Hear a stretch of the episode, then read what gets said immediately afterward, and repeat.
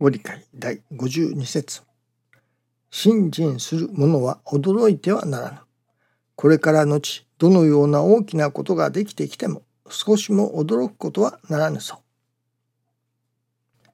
いつどのようなことが起きても、それはどこまでも神様の間違いない働き、金光大臣御取り次ぎの県内にあることと分かっていても、びっくり仰天するようなことがある。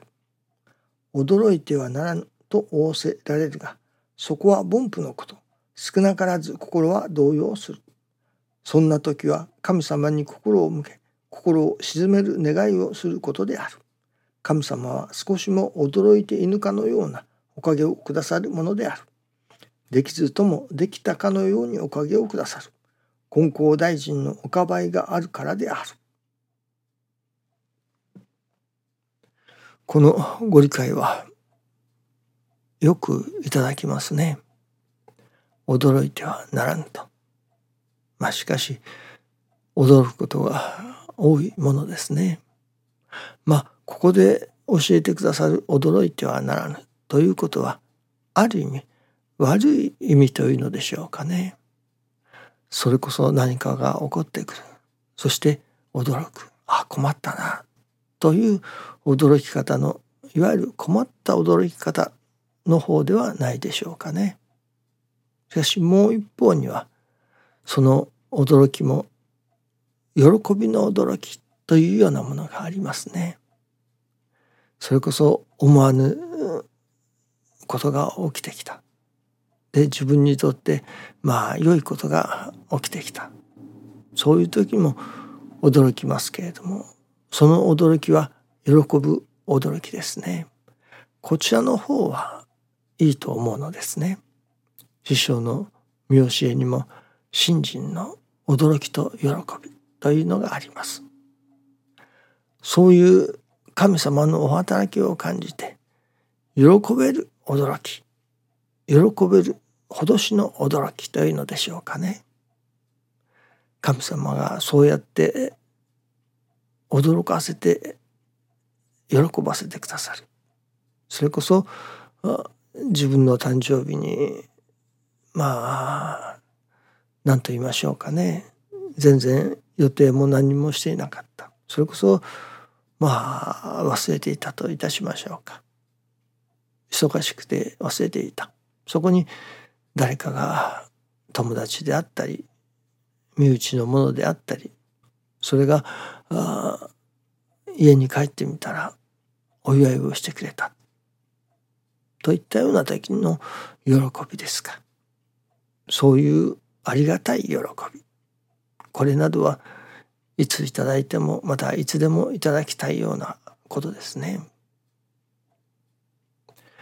神様がありがたい喜びをくださる。今朝がいただきますのはそれこそ今朝はどういうお話をさせていただきましょうかとお伺いしておりましたらご神願に大地お土地ですね大地をいただきました。大地いわば泥の心ですね。師匠大坪宗一郎氏が教えてくださる信心の基本中の基本。これがやはり泥の心ですね。それこそ私どもの身の上に起きてくる成り行き。それが神様のお働きだ。神様を大切にする。といえばその神様のお働きを大切にする。ということでもあると。ですからその成り行きをいただく。どういうふうにいただくか。それこそ大地の心で泥の心でいただいていく。泥の心とはそれこそ汚いおしっこや唾を吐かれたりしてもそれをそれこそ黙って受けていく。またもちろんきれいな水をかけられることもありましょうまたそれこそ糞尿と言われるようなまあ嫌なものそういうものが降りかかってくることもありましょう。それでも黙って受けていくその泥の心にはやはり黙って収めるという心がありますね。そしてまた大きな心でなければいよいよ大きな心にならなければ泥の心にはなれませんね。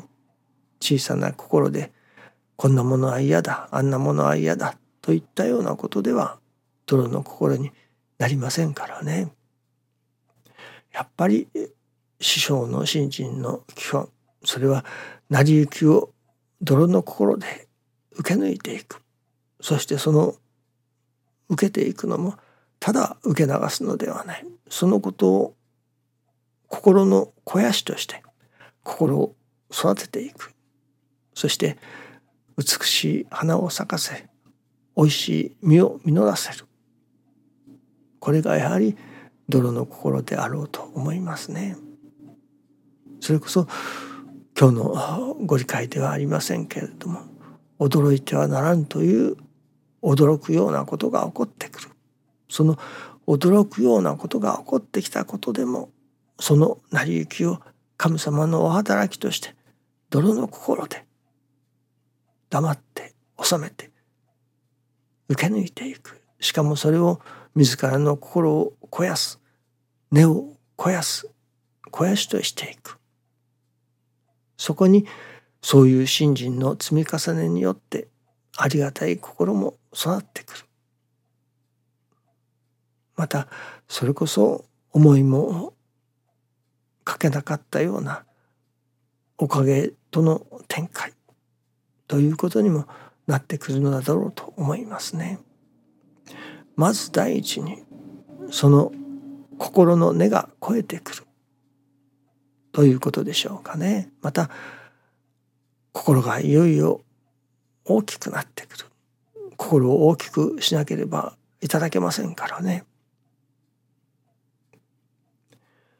そのやはり信心させていただくその基本中の基本は成り行きを泥の心で受ける受け抜くということになりますね。そこにそれこそ嫌が上にも心が育ってくるこれは心を育てようとしていただかなければいやいやぐうぐうこらえていただくようなことであったのでは育ちませんね。やっぱり育てようという意識を持っていただいていくということになりますね。今日は神様から改めて師匠の信心の基本中の基本というものを教えていただいたように思います。